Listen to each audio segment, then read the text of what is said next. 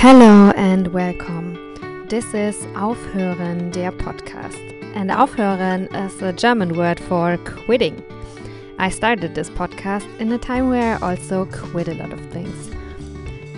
My name is Sophia Tome and I am a life coach and a spiritual engineer.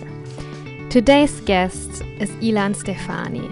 Ilan Stephani is a somatic researcher and embodiment trainer, a best selling author, and a self made uh, businesswoman. Since a few weeks, I am working with her, co creating with her. I am in Team Ilan Stephani, and it is an absolute pleasure to, yeah, work in such a badass energy. But listen for yourself. In this episode, we talk about how working as a sex worker for two years helped her to disappoint every expectation that society had on a good girl on this culture and what this also did for her as an entrepreneur, how this shaped her way of doing business. We talk about strategies, how to stop comparing yourself, because that's one of the biggest things that I have received from her body of work. We talk about how she shares her medicine and how she finds her medicine because her teachings are really unique. We talk about why she thinks it's important that we celebrate and that we get celebrated when we fail, and how we also put this into practice in a business context. And also, we talk, for example, about um, how to approach losing money, how to approach failing, how to approach being very wrong in this world, and using this for empowerment and for actual self love. So, yeah, with this said, I wish you a lot of fun. I don't know if fun is the right word. I wish you, yeah, an interesting time. I wish you an interesting time listening to this episode. And yeah, thank you for tuning in. And um, at the end, make sure to check out the show notes if you're interested in um, working with Ilan. If you want to know more about her offers, uh, you will find all information down below.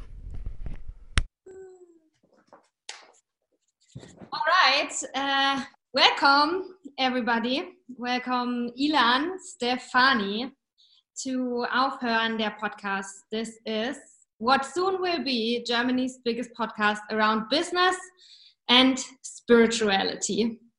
And um, I'm so happy to receive you here today. Um, I think a little disclaimer I would like to give before we start anything, because I've been working with you and co creating with you since a few weeks now. And for everybody listening, I can already let you know that you really be here. You cannot listen to this conversation with only half your brain or half your ear. Whenever you want to be around Ilan Stephani, you have to be fully present and you have to really be there. So um, make sure to get a cold shower, shake a little bit, or do a headstand, whatever you need to do so you can really be now with us. And yeah, with these words, welcome, Ilan. Hey, thank you for the invitation. Let's dive into the topics. oh. So um, I thought maybe for the beginning, because uh, when I started working with you, I was surprised about many things that you did uh, as an entrepreneur that I didn't even know, even though uh, I followed your work or I followed some aspects of your work. And um, yeah, I was really interested in collaborating with you and co creating. Mm. So, can you give us like a little timeline of your entrepreneurial story? Like, since when are you an entrepreneur? How did all of this start? And yeah, maybe just what you want to share at the moment some highs, some lows, like what are like the biggest milestones for you on your yeah yeah uh, first of all audio quality is okay video quality just okay. Perfect. You look wonderful. Okay. Just because uh, when i'm freezing let me know. We are talking about trauma maybe so a freeze in between might happen might be due to the technique might be due to Ilan's nervous system. So you know basically i mean i didn't know the word entrepreneur or something like that or fempreneur but i i knew within every cell i will never be able to work for somebody else so it's like what is left i mean if you're not super rich born it's left that you are an entrepreneur and i didn't I didn't have a mindset, I didn't have education around that. I just couldn't breathe without doing my own thing. And the very first times I did my very own thing was, I think, immediately after moving out of my parents' house, then a year at the countryside, and then I moved to Berlin. And then I somehow did this this I could say breakthrough, I do not know into which direction, but stepping into two years of working as a sex worker was something like, I am meant to be free and I'm meant to disappoint every expectation that is put on a good girl in this culture. And I'm I'm the last one promoting that women should work as a sex worker because it's really really a tough job and you need so many healthy boundaries. To some extent you can't grow up in this culture and have that many healthy boundaries that you would need for that. So i'm not promoting that. However i am promoting that we step out of the box that is put on us like the the framework of expectation of role models like break free from that as radically as you can do as early as you can do just because everything after that is so much easier. And then after two years i i realized oh wow i was so free stepping into sex work. I'm even freer by quitting sex work now so this was such a breakthrough for me. This kind of i do not know i do not have to keep breaking the taboo because the taboo didn't exist anymore in my world. So this was my my victory. This was my freedom. This was the breakthrough i was going for subconsciously when i stepped into sex work. And after that so many things were so much easier because it was like I do not know. I remember girlfriends in my age at that time being busy with oh PhD etc. And I was like, I was even unable to connect to this kind of stress because the world wasn't the official world it was my world again because i had lived as a kind of shadow existence for two years so after that i uh, had this kind of freedom what to do with my time what to do with my life just because i have disappointed so much around. It was like my my fame is ruined. I can do whatever i want. And with that i started gathering women to be honest something like three women and me. This was my first kind of women group evening and we were dancing until the neighbors came and we were shouting and we were like pretending to be angry until we were really angry etc and all of that made me breathe again. All of that made me like wow i can scream i can feel myself i can dance i can create my own kind of body work out of my tantra seminars bioenergetic seminars. I have done a few seminars and trainings however no true qualification. I was just the thing that you are paying here is me and my anger and it's not this is my qualification and this is my certificate and this is my Mm-mm-mm. and i i never uh, recovered around this kind of cultural respect from certificates. Quite the opposite. Just just a little just a little footnote because it's so famous uh, amongst uh, sex workers i think. The richest men the most famous men, people from Hollywood, men who can afford everything, the, the most intelligent men, professors, they are the unhappiest ones. And sometimes they are the most aggressive ones.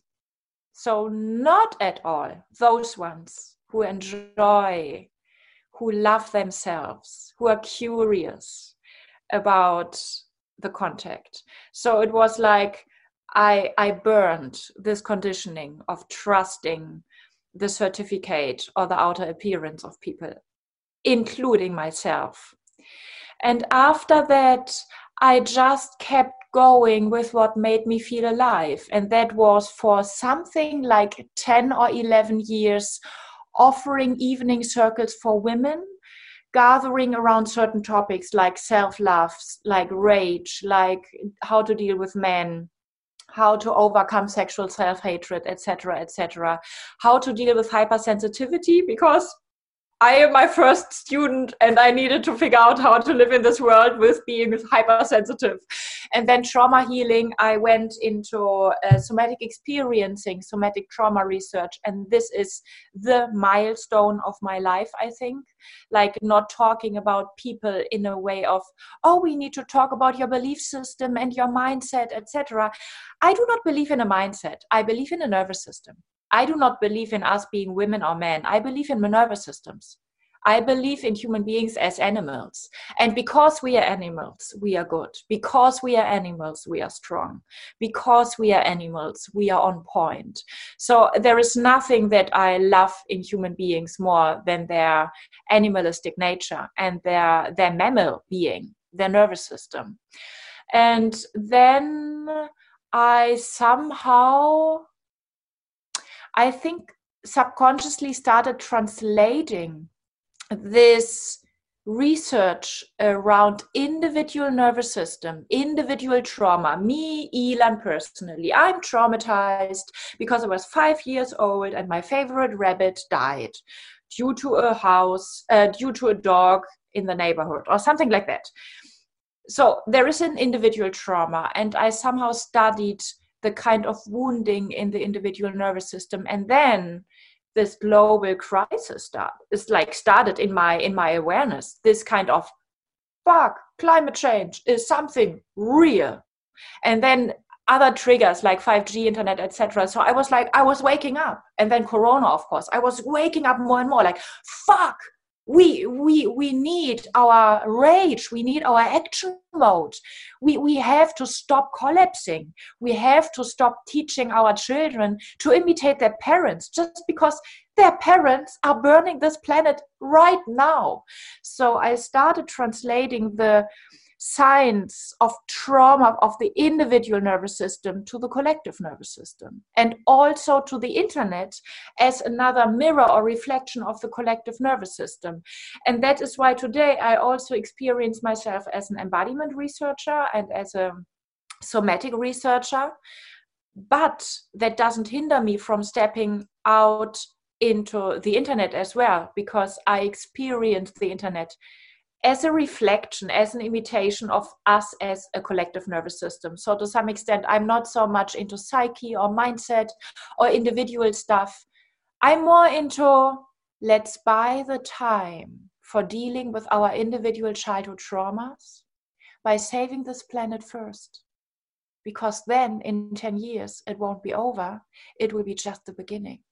And we are meant to be good and we are designed as good beings and we de- deeply deserve to be happy. However, even happiness is a training in the nervous system because let's be honest, it's more convenient to stay depressed because it's raining, right? So, like, how to be radically happy? Ooh, that's a challenge. But I'm into challenge. I'm into that. And I'm deeply into questioning everything that was that that I was conditioned around just because I think let's not oversee let's not oversee the hidden mistakes. So many people believe in the mass is going into the right direction and i'm like oh obviously not. I just obviously not. So let's just just do a mistake the other way around because that is what might save our ass on a global level.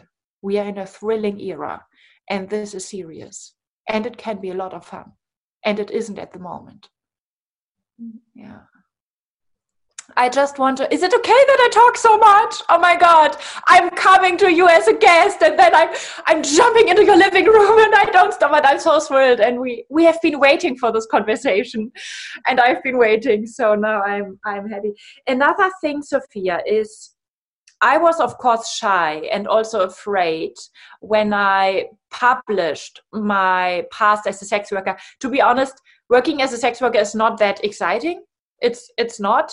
But I've wrote a book about it because what I learned about society is exciting.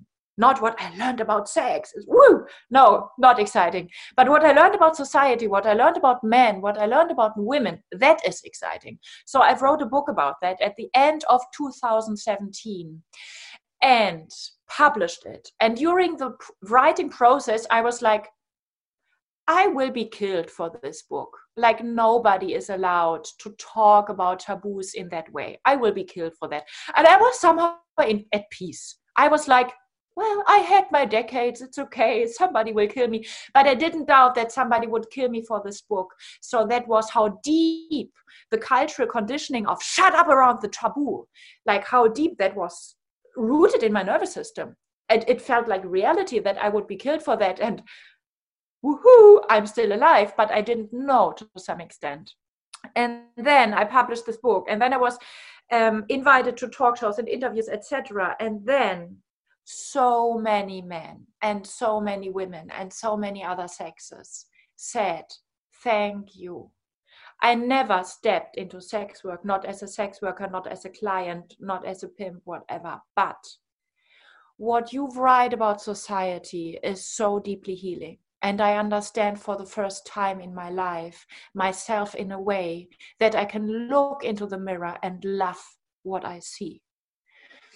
So Sophia, this is something that pushes our inner power into visibility even more than the own suffering.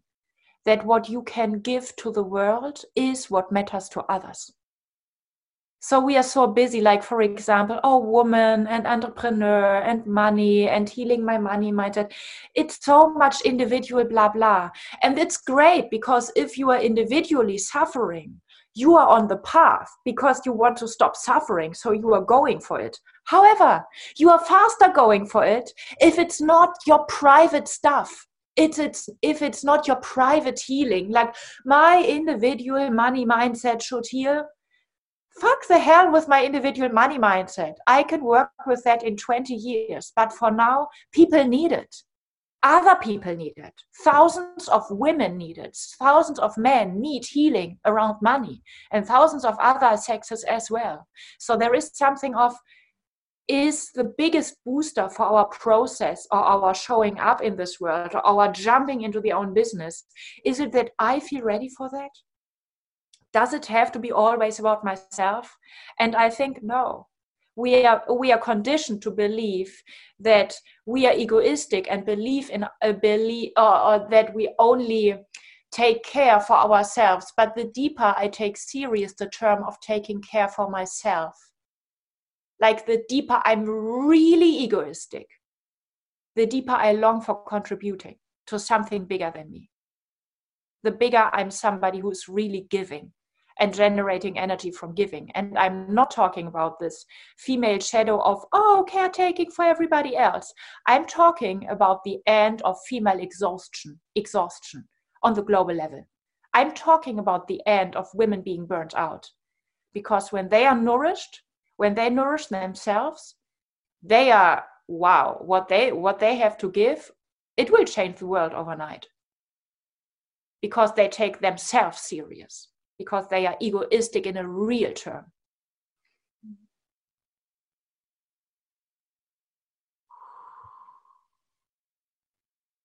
yeah so so just basically just to i do i do not know if that was clear enough my uh, awakening around the power that everybody of us has in showing up in visibility to people in the internet or in another way that came from the response to the book so so my milestones in my work has been a lot around listening to the resonance instead of knowing my path to be honest i do not know my path i just know that i land again and again at the stream of the highest energy and that is by me throwing something out into the outer world and listening to the response. And my life is full of catastrophes because the response was a catastrophe. But I learned to change direction and I learned to waste at least less and less energy into loops or dead ends. So another practice tool, basic tool in my work is shaking.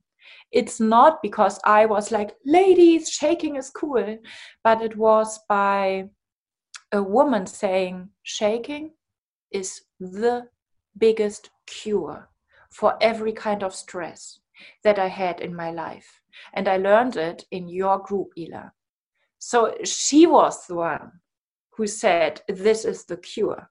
And I was listening and saying, That's wise, because every animal shakes that had some kind of stress. Let's shake, ladies. And we didn't stop shaking since then. And the last, last, last thing amongst the taboo has so much power for what I'm working with. Wounding as well. I started working consciously, like on purpose, only where I am wounded myself. I stopped chasing for, oh, I was always so beautiful. So let's talk about beauty. Quite the opposite. I want to talk about ugliness. I want to talk about trauma. I want to talk about disaster, about death, about abortion. I want to talk about wounds because wounds have our power. And at the end of the day, we are not longing for glamour.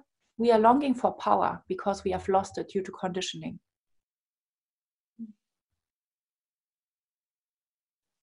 Thank you for listening. Oh, so sweet. I can talk and just wow, be here and you're here and we're here. Wonderful. Sharing. Mm. Wonderful. I could feel um, in the last minutes you were in the zone. You were, mm. like, for lack of better words, I say preaching, mm. whatever it is, like instant downloads, whatever was. mm. How do you feel uh, when you share and when you talk like you just talked how is that for you mm. do you is it planned does it come like how is that it um it is coming but i feel cautious about words because when somebody else like has it's just coming through, then I'm imagining that this other person has some kind of cosmic download and it's like just an empty channel. I'm not an empty channel. I'm just Ilan. I have a shitty day. I'm super angry today. But you know, yeah, I mean to be honest, but but also rage. I mean, that's maybe the last thing that I want to add to your last question is the power of rage when you learn to suppress rage and anger and i think you learned it just because you have to function in a world that is mainly defined around depression. So, stepping into your aggression, stepping into your anger, stepping into your rage, that is the quality for peace eventually, world peace eventually. But in the very first moment, it's about us becoming effective again instead of looping and hating ourselves. So I'm preaching to rage in you and in me and in all of us. If that is something, if there is a God, it's the God and the goddess of anger, definitely. So, um, how is it for me talking like that? I feel I listen to your question, like Ilan, share a little bit, and then I start entering the room that you provide for me or that you invite me in. And then I feel a little bit like a nervous system. Like, let's say I feel a little bit without thinking about that, like a little girl in a new room and instantly running to the walls and testing them, running to the window and like, whoa. And then I experience, wow, the room you are inviting me in, Sophia, is pretty big it's a big room. It's a it's a room that is strong strong walls. I can scream here. Nobody will say shut up. I can be however i want. I can roll around. I can make up how i want to fill this time. And that opens me to a kind of warmth and energy inside that feels similar to rage and similar to gratitude. And i think these two forces are pretty similar because gratitude is not meant to be something weak and oh and shy and i'm not worthy but something of it's like a firestorm.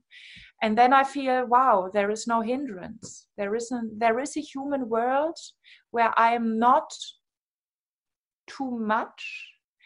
And i'm not saying i'm too much because i have been this fire explosion all my life but because all of us run around with oh i'm not enough and it's never true. All of us underneath are running around with, oh, I am too much. When I'm just authentic, I'm too much. And even if I'm too much boring, I am too much. And so there is an instant kind of expansion in rage and gratitude for the human world that is maybe for the first time in my life. It's not too much, Ilan.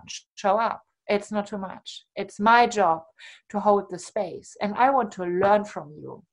So this kind of expansion in a co-creation instead of depression in a co-creation. That is what i'm fascinated about. And i think that in me opens a kind of stream of what i want to share in a very similar way to everybody else because everybody is waiting for is is waiting for the kind of permission. And and and the magic is stop waiting for the permission at the same time the world is there with a kind of permission. But it's not by me big begging but it's by me wow and you wow and this this rage in the very first place opens us to let's co-create. We are strong. We are cool. And i'm not talking about us. I'm talking about humans. But i think the two of us are, are familiar with some kind of tool sets around how to decode conditioning and how to do it on purpose the other way around just because we see it doesn't work the old way. Yeah and it's not fun. Exactly. It's like yes yeah, yes. yeah. it's so sweet. There is this saying of i mean it's not that the majority of people would do if, if do it if it wouldn't work. And i'm like as i said the opposite. The majority of people does it because it doesn't work. And so like just looking at it with a rational mind is like okay, ladies and gentlemen, we tried it for the last 6,000 years. It's no fun. Let's do something else. It would be so simple, but we are like, oh, we are rational, and we are deeply not. We are just imitating irrational stuff that yeah. makes us unhappy. Yeah. Oh, you said so many really wonderful things that um, I can also feel. And some things that you say, I also came to this conclusion, but from a different direction mm. for example that um, being sad is not the challenge but being deeply happy like feeling pure bliss because we are alive now is what is also a challenge for so many people and um, yeah one thing that i have learned from you and i think that's maybe the only thing i will ever learn from you but it fits everywhere is mm. maybe like the the whole theory behind it or the guideline and in these steps i can do anything i once watched a video from you and it was around comparing myself mm. and i think i told you i shared with you before and this video like really has changed my life or this approach and i now also share this approach so often with other people. And yeah i could also describe it as um, stop trying to uh, tell yourself that you are right that you are right trying to convince yourself about how right you are but just fucking enjoy how wrong you are. I think that's yeah. also so liberating. Yeah and yeah this this i learned from you and this sets me free in so many areas hmm. uh, around jealousy around being scared that I'm wrong, that I'm embarrassing, I'm not professional enough, whatever it is. I'm like, yeah, so I'm not professional enough. So what? I'm going to do it anyways. Yeah. Yeah.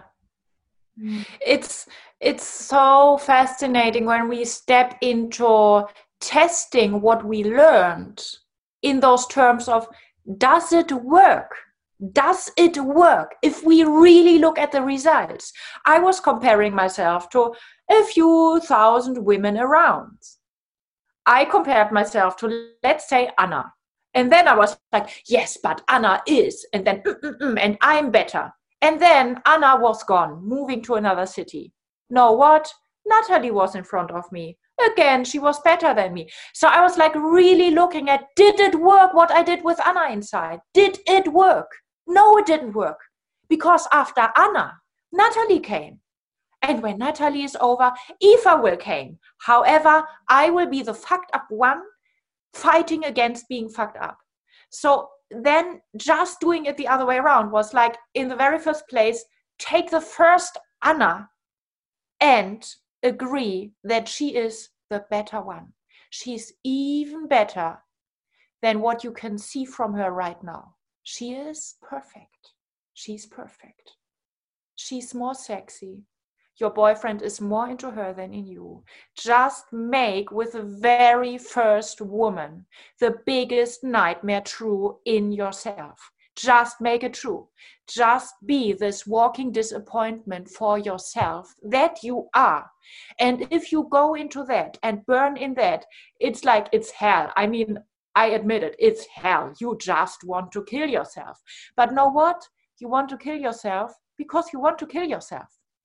So let's look at that instead of then it's and then this kind of unconditional rage. I will be alive. Wakes up. And it does not wake up the other way around. The other way around there only wakes up some kind of conditioned self-love slash conditioned love on the whole level or in the whole game. And there is always something of this or that. If that happens, I'm lost. If I'm growing older, I'm lost. If I do not get pregnant, I'm lost. What lost? Whatever, whatever. And this is not, it's not freedom. You are not safe with yourself. Life will kill you, let's face it. Everything can happen. You can lose your left arm tonight. Are you prepared for loving yourself no matter what? Prepare yourself. Prepare yourself just because you are alive and that's a risky game so um, it's it's it's really me looking at did my strategies around working with comparison etc do they work in the terms of my energy level gratitude for aliveness and resilience against catastrophes. And then I figured out pretty soon, no, nothing works, not at all. It just drives me deeper into depression. And I was like, okay, I just need to do it the other way around. And then the other way around was, okay, Anna, okay, okay. And it is, it's somehow also a shock because I was prepared for that. Many are not in that way that all of us learn to hate ourselves. And that's a dark place. That is a dark place. It's it's a collective trauma. Everybody learns also to hate oneself. And then we are sitting around no i don't hate myself. Hopefully but maybe you just don't feel it because it's underneath your strategies. So i also do not recommend jumping into it with some kind of brutality but going slow because it's a deep healing work with yourself. And then, yes, on the other side is freedom, is freedom. You are ugly, you are too old, you are not intelligent enough, not intelligent enough, you are not good enough. It's embarrassing how you are. It's embarrassing. Let's face it. You are wrong. And it's so okay, sweetie. You are so perfect. It comes from there. It doesn't come the other way around. And it doesn't come from the outside. I spent years in therapy groups, everybody jumping around. Oh, Ilan, goddess ritual. Why? They were so hurt as little children, praying to me and my divine, whatever sexual feminine nature, and being violated themselves you know we are so sweet how we want to take care for others but all of us do not need the outer world saying that we are okay. We need to step into our inner empowerment of being okay no matter what. And that is by us falling in love with ourselves by becoming our shadow instead of our light. Our light will will wake up so much stronger after that and everything that we are around. Love and light before that. I could say the word in german i do not know it in english but the light before that is almost a kind of bluff. It's not even superficial. It's makeup. Mm.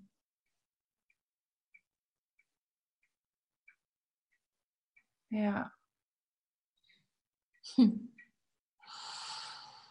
this I also find really remarkable about you, or yeah, and I think everybody who gets in touch with your body of work, it is without words very obvious, very clear, and not subtle at all that you really give your own teachings.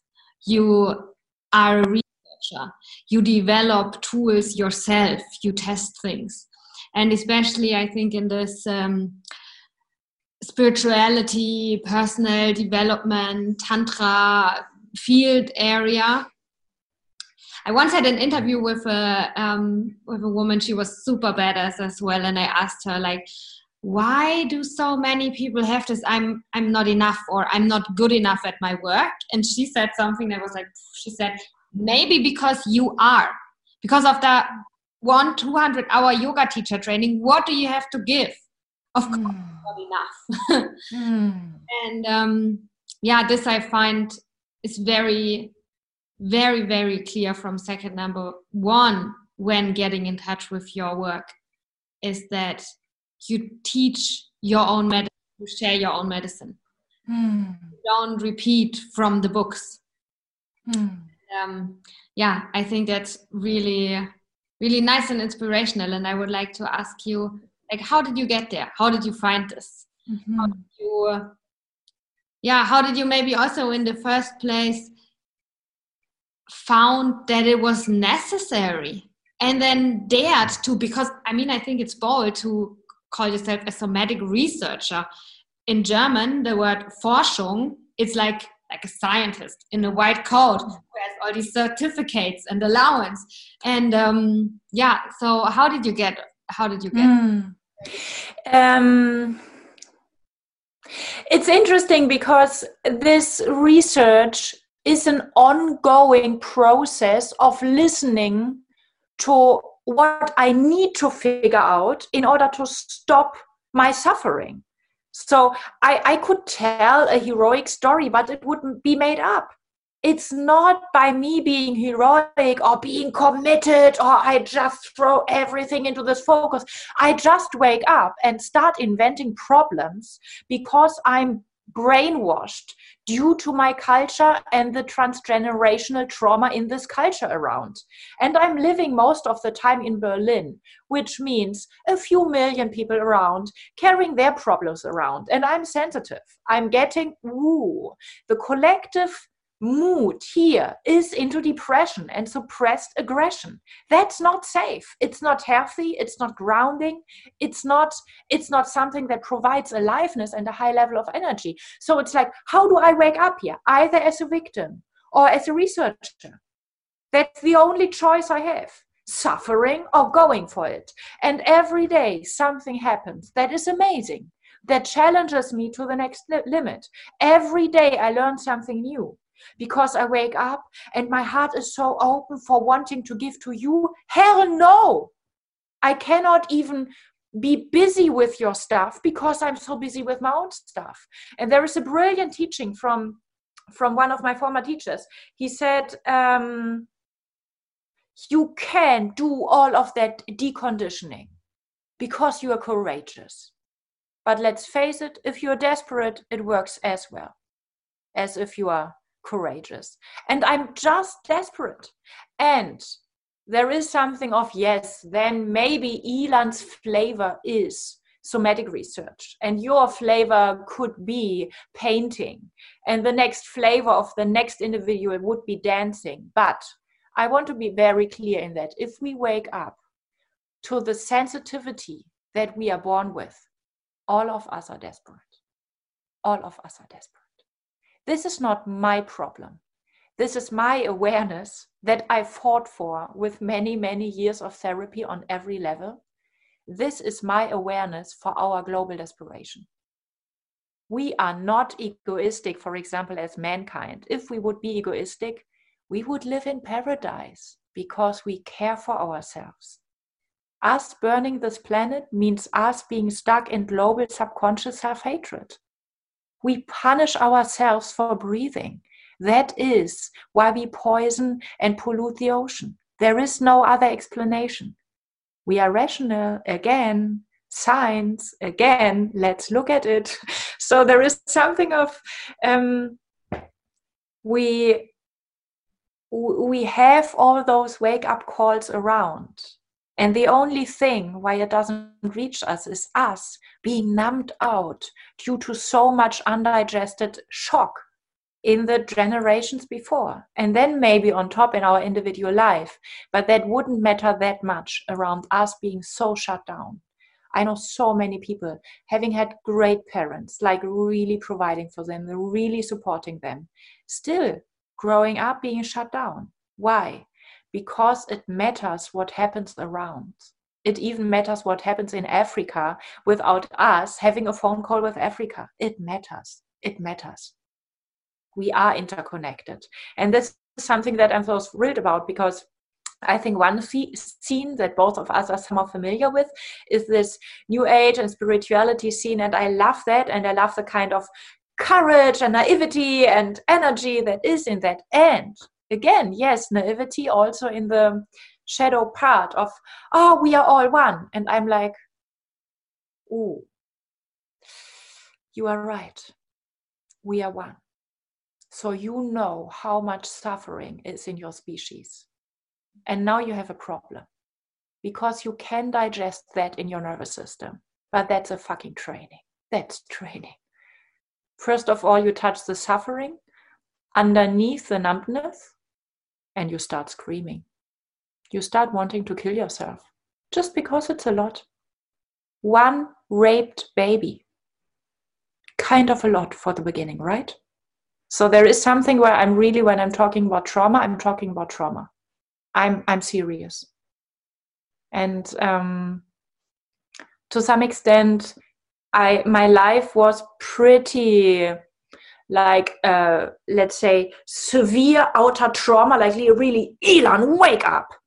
And it became more subtle over the course of the last years because I started looking at all those little reference points to the big woundings. Like it was and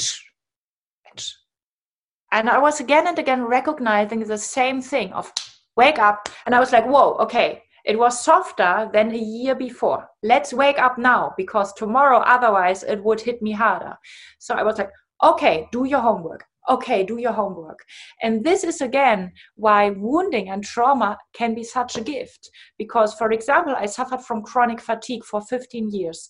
So, my, my discipline around managing my energy without any unnecessary waste of my energy has become insane.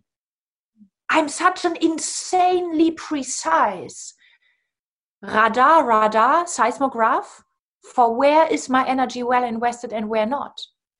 So there is something of i i would be wasting my energy or my time with anything but it forced me because i wanted to kill myself because i felt so miserable in my 20s I couldn't get up out of bed some days. So there is something of trauma and the dark nights of your soul. They teach you something that will make you master something. You wouldn't learn it voluntarily. And after that, you will never ever want to give this quality away again because it, it reawakens your essence.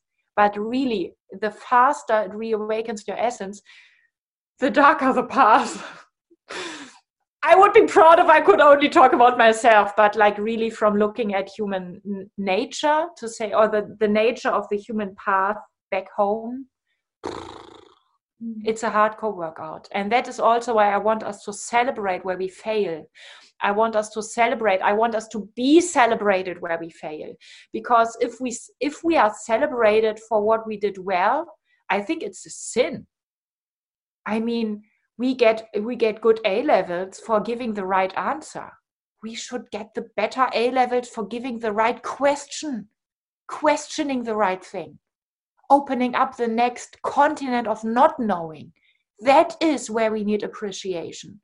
That is where we need encouragement. Because that is what can save this thing around. And the right answer just obviously can't. Just obviously not.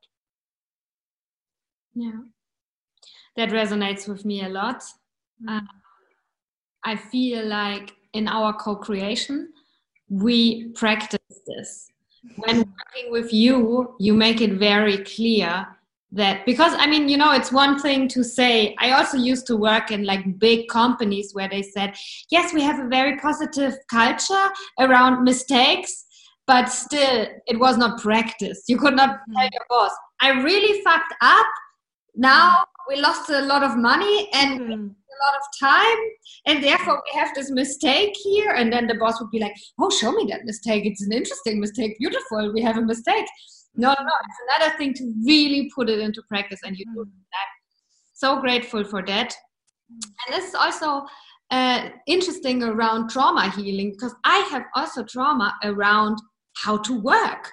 Like when I, you know, I studied for eight years, I did all the things I got told to do so I can finally be happy and successful. I did everything. And right. Yes. And worthy of love.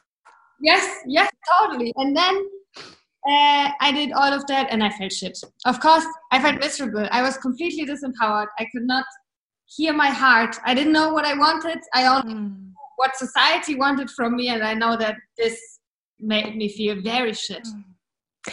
It's so. Can I can I jump in? Just, uh, no. Can I? Jump in. Yeah. Thank you.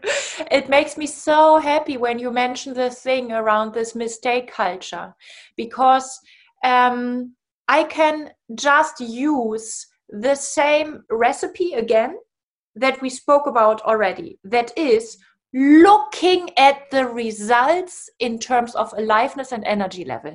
Does it really work? So let's construct an example and I make it up. Let's construct an example. Sophia handles 10,000 euro of Ilan and fucks it up. And in the first version, she comes to Ilan and says, I fucked it up. We lost the money. And I'm like, no. And in the second version, I'm 10,000 euro are gone. They are gone.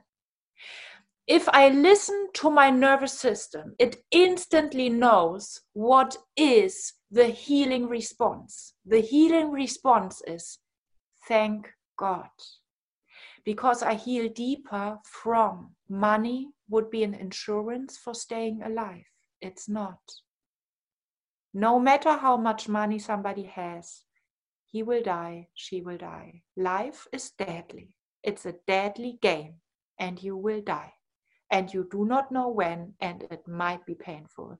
So there is something of does it work how I approach a mistake? And if I'm fighting against a mistake that is happened, that has happened, or that can happen, or that is happening, I'm somehow choosing the path of suffering, of attachment. I'm choosing it. And my nervous system, if I listen precisely to myself, warns me my conditioning says, safety, make it unhappen. How irrational, how stupid. How can we call ourselves being intelligent as a species if we go into rewrite the past? I mean, how how can we believe for a second that it could work? It just always is a losing game.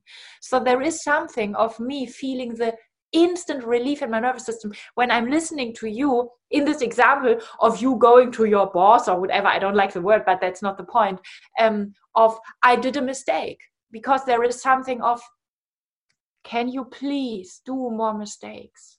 And can you do them in a way that they scare me in the first moment? That in the second moment, I can heal another layer of fear of being alive? Can you do more mistakes? Can you make it less smooth? Can you make it less professional? Please, Sophia, this is serious because I'm attached to outer things going well in order to be happy inside. And that is a suffering matrix in myself. Can you heal me by fuck it up? Please, please fuck it up again. This is a prayer in my nervous system to you as one team tigress that I'm blessed to work with, to co create with. So there is something of us really if we approach things that we are talking about in the human culture from a mindfuck level, if we approach them from the level of the nervous system, we rewrite the whole story and we reinvent a beautiful economy full of overabundance. Yes, also in terms of money. But that's not the fucking point. That's just one symptom of us listening to what works.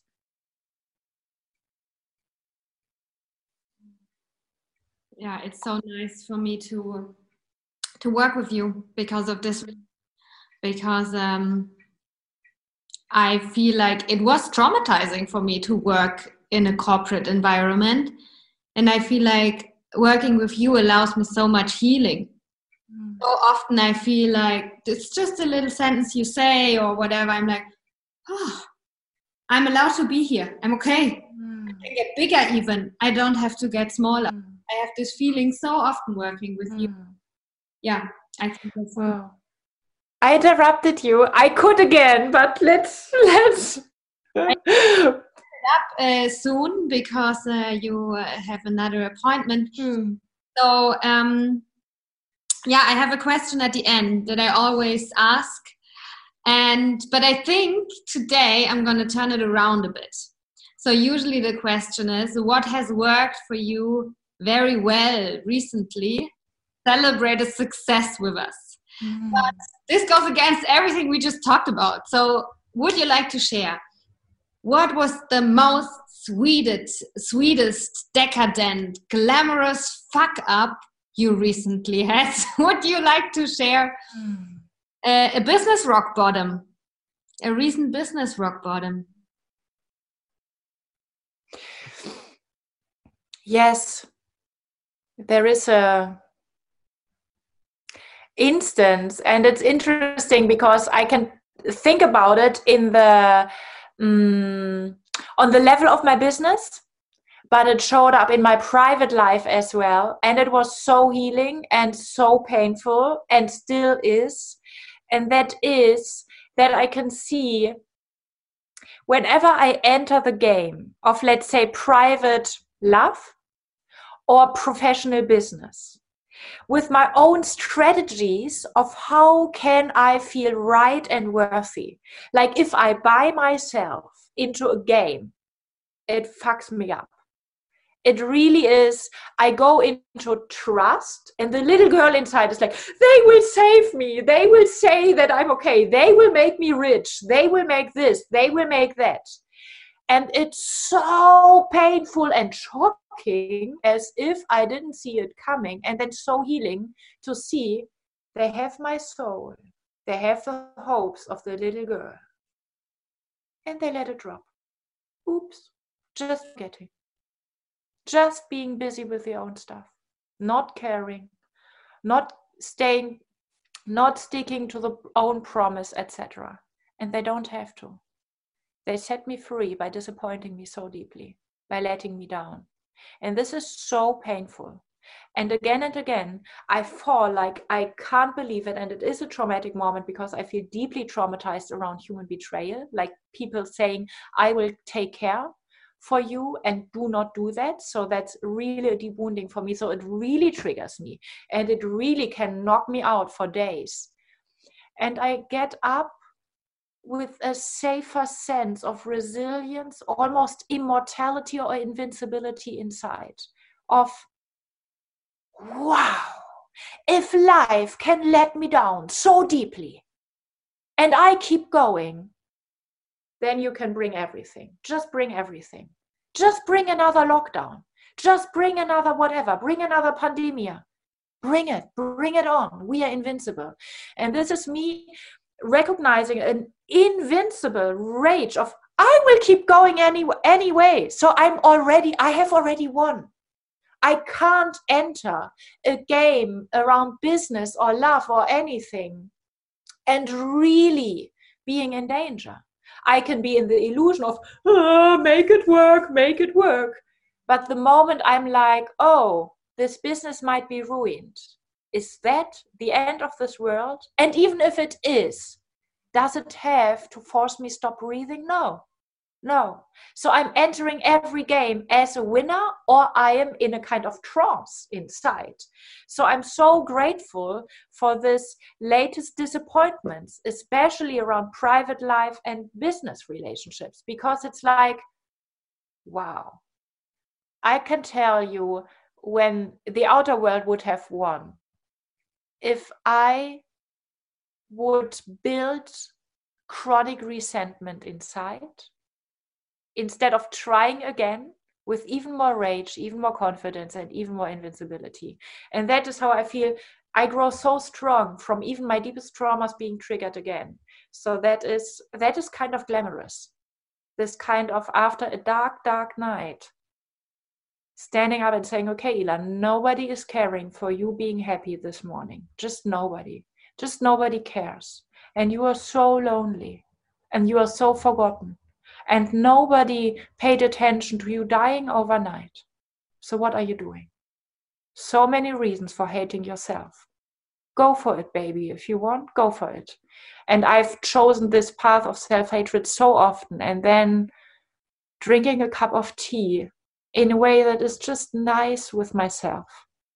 There. This is where I learn. And this is glamour. This is beautiful.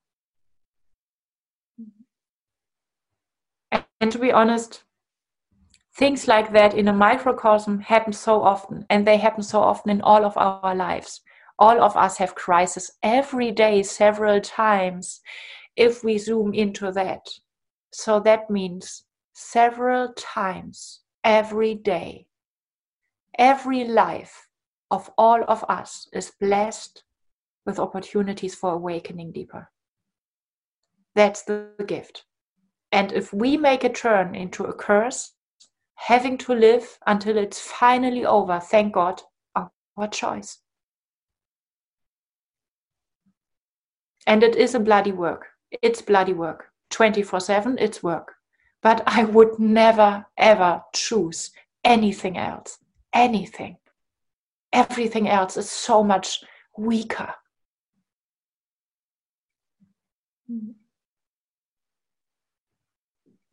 Thank you. Thank you. Wow. What an honor being part of your sparkling podcast universe. Thank you so much, Ilan, for being here. Um, I'm not going to ask you if there's something else you want to say uh, because we will save this for another time. And yeah, thank you so much for, for being here for sharing, encouraging, and yeah, for for giving us a little bit of an insight into the behind the scenes of your business, but ultimately of your life, of your soul, of your body, of your nervous system, because it's the same. Like, what are we talking about? Business, love, whatever, no? Yeah, yeah, aliveness. Mm. So I wish you a beautiful day for the rest of the day. Many crises oh yeah. Ooh, they will come. I hear them already approaching. yeah. Enjoy your crises today. Mm. Yeah, yeah, may they make you stronger, more resilient. Mm.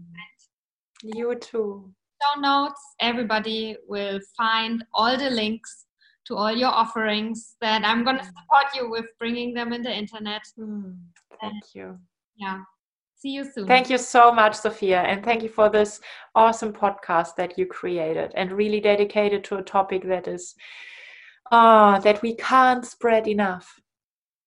Yeah. Yeah. Mm. I mean, mm. I think business is ultimately also empowerment. Like how much can you how much power can you get in this world? Yeah. Yeah. All right. Bye. Thank you for listening. Thank you for being here, for having been here with me, with Ilan, with yourself. Thank you for showing up. Thank you for daring to do something different, to hear something different, and to um, yeah feel something different maybe also. If this episode has uh, supported you in any way, shape, or form, feel free to share because sharing is caring. So share it with your people, your community, your friends, your family forward it, um, yeah, recommend this podcast to people you love. This way you can support me and also other people. Thank you for tuning in. I wish you a beautiful rest of your day and uh, yeah, take good care of yourself and of others. And um, see you next time.